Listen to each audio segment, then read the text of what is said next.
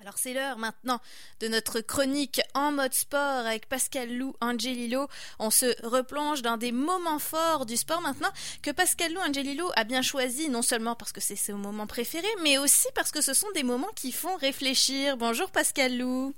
Bonjour Jessica passionné de sport, tu nous apprends toujours un tas de trucs sur euh, le domaine et j'avoue que euh, je, pense que ça va être mon quart d'heure euh, culturel encore une fois. ta chronique, ça a pas dû être facile quand même parce que toi tu es passionné de sport depuis toujours.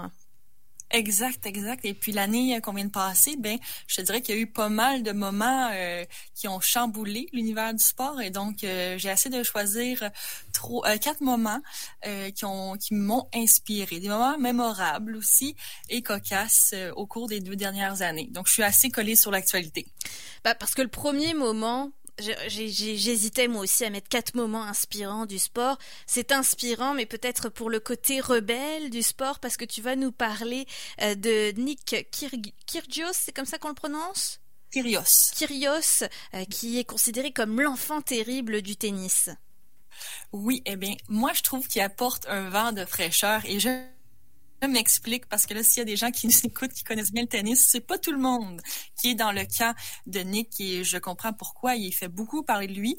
Euh, D'ailleurs, récemment, on a pu voir qu'il a parlé de sa dépression qu'il a subie durant la dernière année et donc euh, il échange beaucoup là-dessus. Mais Nick, euh, il a un tempérament vif, tu sais, un bad temper sur le court, on peut dire ça comme ça. Et puis, on est loin des traits de l'élégance, de tout ça de Federer ou de Nadal, par exemple. On est loin de ça, loin de ça. Ou du tennis tennis en général, parce qu'on en a déjà parlé, il y a une esthétique tennis quand même. Oui, parce que mm. parfois, il faut être habillé que de blanc. Euh, parfois, il y a tellement de règles à respecter. Puis, ça peut valoir des amendes euh, si on respecte pas ces règles-là. Bah oui, à ce point-là. Ah, c'est vraiment la tradition pure, là. Ouais. Exactement. Il faut le, tennis là, je pense que c'est un, un des sports classiques euh, euh, qui date d'ailleurs et euh, mm. qui est pas mal populaire chez nos amis français, n'est-ce ben pas, Jessica? Ben, c'est centenaire, hein. Puis bon, il y en a une marque pour la citer, hein, Lacoste, qui a, qui mérite, qui mise énormément sur ce patrimoine du tennis aussi.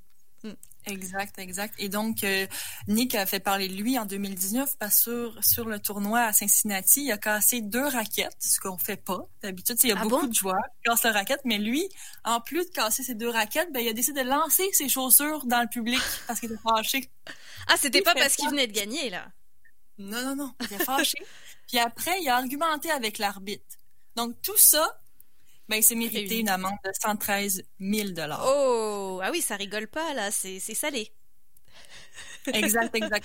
Justement, très salé. Euh, bon, il, mais tu sais, ça n'a pas changé. Nick n'a pas changé. Il restait authentique à lui. Et puis, moi, j'apprécie. pourquoi je l'aime, Nick? C'est parce que euh, sa différence, ça, il apporte une couleur au sport aussi, je trouve. Puis, il reste authentique. Tant, il y a un jeu agressif aussi. Ce qu'on voit je trouve, pour ma part, moins chez les athlètes, euh, et surtout chez les tennis euh, men ou les tennis women canadiens. canadiens. Mm-hmm. Donc, moi, je trouve qu'il apporte un vent de fraîcheur. Et puis, bien sûr, s'il mettait autant d'efforts dans son jeu agressif que sur le court, mais peut-être qu'on verrait euh, moins de frasques, mais un Nick peut-être plus heureux, plus en paix avec lui-même, je crois. Ouais. On retiendrait aussi le, jeu. Là, je pense qu'il se fait beaucoup marquer avec ses frasques, puis moi, je, je me souviendrai de lui pour ça, parce que je l'ai jamais vu jouer, mais en tout cas, c'est C'est intéressant. Donc, pour ça, inspirant, on va préciser, parce que il assume sa différence, il va jusqu'au bout. Évidemment, on recommande à personne de se comporter de, la même façon en, en, faisant un sport, là. C'est pas du tout l'idée. C'est à proscrire, Jessica, dans le sport en général. Pascal Lou, on en a parlé dans tes chroniques cette année. Je pense même que c'était la première. J'ai un, petit... Oui, d'accord. Le golf, hein, comme euh, tu, tu, on se posait la question, est-ce que c'est un vrai sport, le golf, parce qu'il y avait un engouement euh, cette année. Et selon toi, le golf est le phénomène 2020 ah oui, tout à fait. Écoute, euh, avec j'ai regardé des statistiques de Golf Canada et puis il s'est joué en 2019 57 millions de rondes au Canada et euh, imagine cette année, parce que cette année, on, il y a eu une, une augmentation de 25 à 40 de rondes de jouer sur le, territoire canadien. Donc, on a dépassé certainement les 57 millions de rondes disputées euh, l'année dernière. Donc, je pense que j'avais raison, Jessica, en début de saison pour dire que le golf, c'est un vrai sport et que il y a vraiment un engouement côté féminin et masculin aussi. Mais surtout après le confinement, les gens étaient en quête de plein air et le golf, bah, c'était une bonne façon de, profiter de, parce que ce sont de beaux endroits. On l'avait découvert aussi avec ta chronique, les terrains de golf. Hein, c'est souvent des milieux naturels assez incroyables ou artificiels, mais dans un cadre naturel euh, vraiment euh, très beau. Donc c'est sûr que ça a dû aider euh, à l'industrie du golf, bien sûr. tout un chiffre quand même, effectivement, pour les joueurs. Donc là, on parle pour les joueurs amateurs ou les ou les les, les initiés? Ben, les amateurs. Oui oui le golf Canada répertorie en fait euh, les rondes sur les le golf amateur. Mais moi justement en ce moment c'est le Master le tournoi des maîtres qui se dispute euh, ce week-end. Hmm. et puis euh, j'ai fait un peu de recherche et Jessica je devais te parler de tout ça parce que c'est le phénomène 2020. Et comme j'avais raison, c'est un phénomène, je dis, je vais le remettre encore dans ma chronique. Hmm. Et puis, cette année, au tournoi des maths, il y aura 26 joueurs, mais des nouveaux et jeunes joueurs, ce qui est une première au tournoi des maths, qui pourraient, ces joueurs-là pourraient remporter, je dis bien pourraient remporter le tournoi cette année, ce qui est vraiment exceptionnel sur le circuit cette année. Puis là, j'imagine que tu vas me demander, oui, mais Tiger Woods, est-ce qu'il va revenir cette année? Je connais juste son nom. je, je, pense voir physiquement à quoi il ressemble. Il est très grand aussi, il me semble. Euh, dans la moyenne. Tiger Woods, je pense qu'il était super grand. OK. Mais euh, euh, oui, en fait, il a gagné l'année passée en 2019 et donc cette année, tout le monde s'attend à ce qu'il revienne. Mais bon, comme il y a beaucoup de jeunes joueurs et de nouveaux phénomènes que je vais te parler par la suite, bien Tiger doit aligner au moins quatre rondes avec un score très ben, bas pour le, pour le golf, bien entendu, mais sur quatre rondes, ce sera pas facile à accomplir. J'ai comme un sentiment qu'avec le bassin de bons cette année, euh, s'il réussit, ben, il va savoir dépasser une fois de plus, mais la compétition reste forte. Mm-hmm. Bon, alors si ça vous donne envie aussi de vous mettre au golf, réécoutez la chronique de Pascal Lou sur le golf. Hein, c'est disponible sur SoundCloud, sur la page de CKRL, également sur le blog de Pascal Lou euh. Juste pour rappel, Pascal Lou, la, la saison de golf va recommencer quand? Est-ce que c'est vraiment au printemps, au premier beau jour? Oui, euh, ben, on a eu quand même quelques journées où on aurait pu hein. aller jouer mm. euh, parce que les Indiens étaient comme de retour en plein novembre. C'est très drôle. Mm-hmm. Mais sinon, oui, euh, pas de voyage pour l'instant, donc je pense que la saison sera seulement euh, au mois d'avril prochain, peut-être mars si on est chanceux. Et puis on garde l'œil ouvert, euh, surtout sur les nouveaux joueurs. Et euh, d'ailleurs, un joueur qui se fait qui fait parler de lui en ce moment, c'est Branson de Chambault. C'est un joueur à surveiller ce week-end. C'est un des rares joueurs aussi qui, avec une moyenne de de drive de 400 verges environ, Jessica. Ça se voit pas, ça, pour vrai, sur le terrain. Il y a un gain musculaire, cet homme-là, ce jeune homme-là, parce que je pense qu'il a 26 ans ou 27 ans. Euh, il, dépasse les, euh, les, les coups des gens sur le terrain. Donc, j'ai bien hâte de le voir euh, jouer ce week-end. Excuse-moi, mais la verge, faut que tu expliques, là. fait une drive, c'est un coup de départ qu'on appelle en français. Mm-hmm. Et donc, c'est le nombre de verges que tu fais avec ton coup. Une verge, c'est pas combien c'est en mètres ou en, pas en kilomètres non plus, mais c'est au golf, on parle en verges. D'accord. Bon, bah, j'apprends un nouveau mot de vocabulaire par la même occasion. Merci.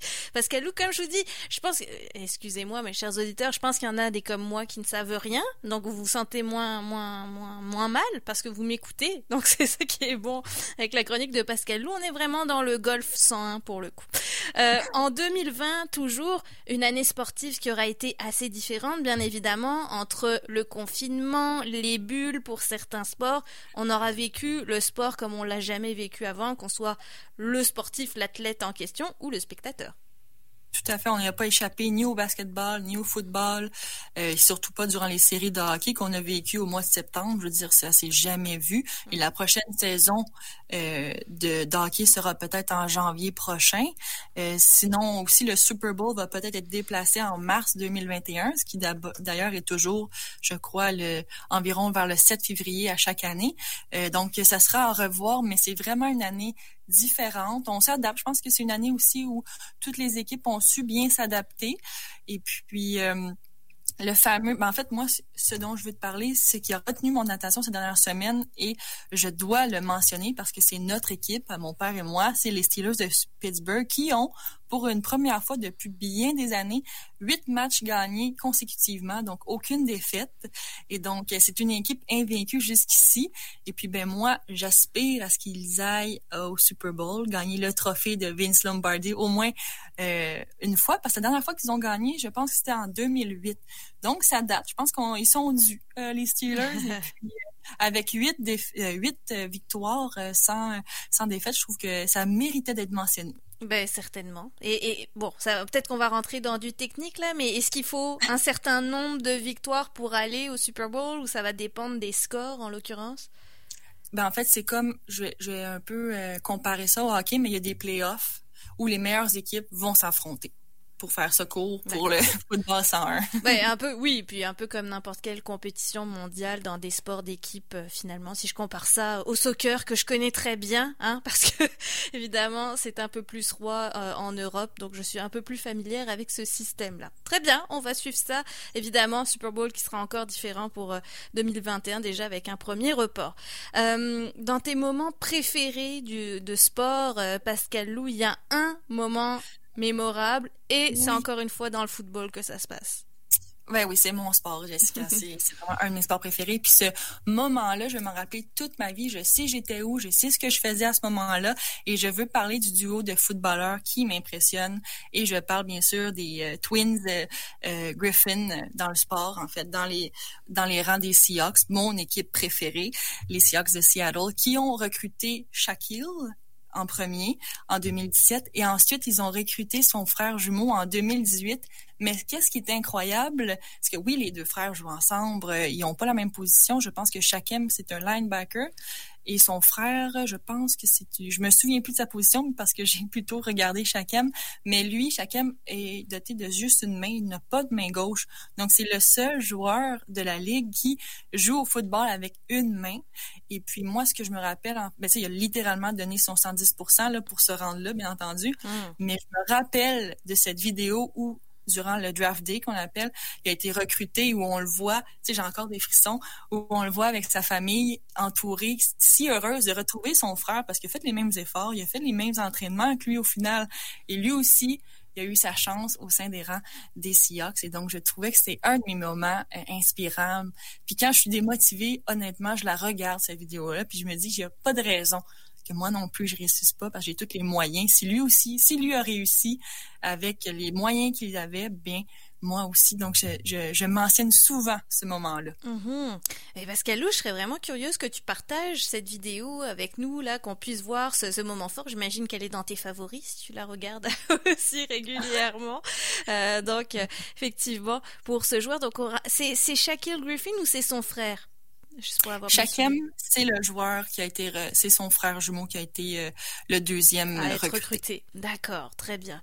Bon, bah on retient son nom aussi. J'imagine qu'il joue encore aujourd'hui? Euh, oui, euh, je pense que par exemple, il a fait un peu de bench, comme on dit, un bench warmer un petit peu, mais je pense qu'il va être de retour au jeu. Et d'ailleurs, avec la COVID, plusieurs joueurs dans l'équipe sont au banc, donc je sais pas l'actualité au jour au jour au jour au jour aujourd'hui, mais euh, je pense que oui, il est encore dans l'équipe.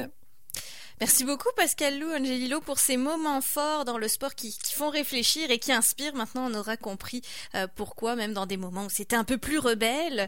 Euh, et je rebondis sur, je pense que c'était ta chronique de la semaine dernière où tu nous parlais de tes inspirations dans le sport au féminin. Tu as parlé de beaucoup d'hommes aujourd'hui. c'est vrai. Oh Donc la semaine prochaine. la semaine prochaine, je vais me reprendre, Jessica. Une chance que tu l'as dit. La semaine prochaine, je parle des femmes qui ont pavé euh, le chemin dans le sport féminin. Donc je me reprendrai la semaine prochaine. Écoute, tant que l'alternance est là, on est content. Puis évidemment, je te taquine là-dessus parce qu'on en a parlé tout récemment. Si vous voulez euh, suivre Pascal Lou Angelilo sur ses réseaux sociaux, poser des questions sur les chroniques, relire euh, aussi, parce qu'on peut lire ses chroniques. Vous les entendez, vous pouvez les lire sur son blog. Quels sont les moyens de te rejoindre, Pascal Lou?